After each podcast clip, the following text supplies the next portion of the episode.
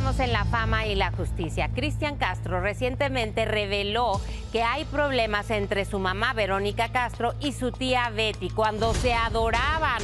¿Qué pasó? El problema está en la herencia. Así que aquí tenemos el recuento. Aquí estamos con el abogado Víctor Rivera, bienvenido como siempre.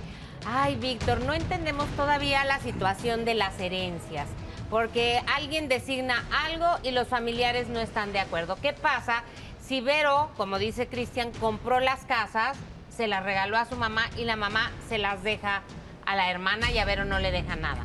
Bueno, si la operación de compraventa se realizó bajo todos los términos jurídicos que establece la ley, ¿qué quiero decir? Ante un notario público, se generó eh, la escritura pública que ampara y que genera el título de la propiedad de dicho inmueble, pues no va a tener ningún problema porque podrá iniciar en algún momento una acción judicial que se llama anulación de operación de compraventa.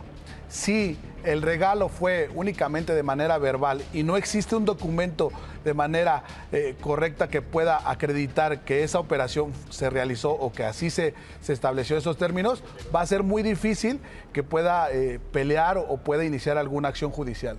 O sea, si hay escritura, eh, se lo va a quedar Betty, la hermana. Si hay una escritura pública, se lo va a quedar a nombre de quién está esa escritura pública.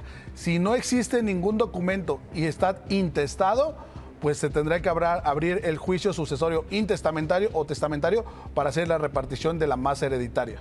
Ah, ok. Entonces, aunque, por ejemplo, Vero no esté de acuerdo e impugne, esas cosas es lo que la gente dice, ah, no, esto es injusto, voy a impugnar, no necesariamente procede.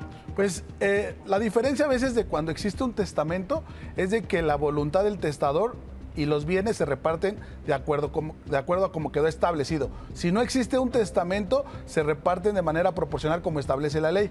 Si aquí ya antes se realizó la operación de compraventa o de donación, porque puede existir una donación por ser familiar directo, ese documento siempre va a tener validez jurídica para poder acreditar como legítimo propietario de dicho inmueble. O sea que si Verónica Castro puso a nombre de la mamá Doña Socorro eh, las escrituras, pues ni modo, ella se las quiso dejar a su otra hija. Es correcto, es un pacto de manera extraoficial, no es de manera jurídica y eso la deja en un estado de indefensión, aunque haya pasado de esa forma y que sea de manera real en esas condiciones. Ahora se entiende porque es una cuestión moral, ¿no? Ella dice, hermana, tú sabes que yo las pagué, tú sabes que es mi dinero, pero ahí sí, pues ya si Betty no quiere, pues no se puede hacer nada. No se va a poder hacer nada, ni ningún abogado va a poder generar un resultado positivo.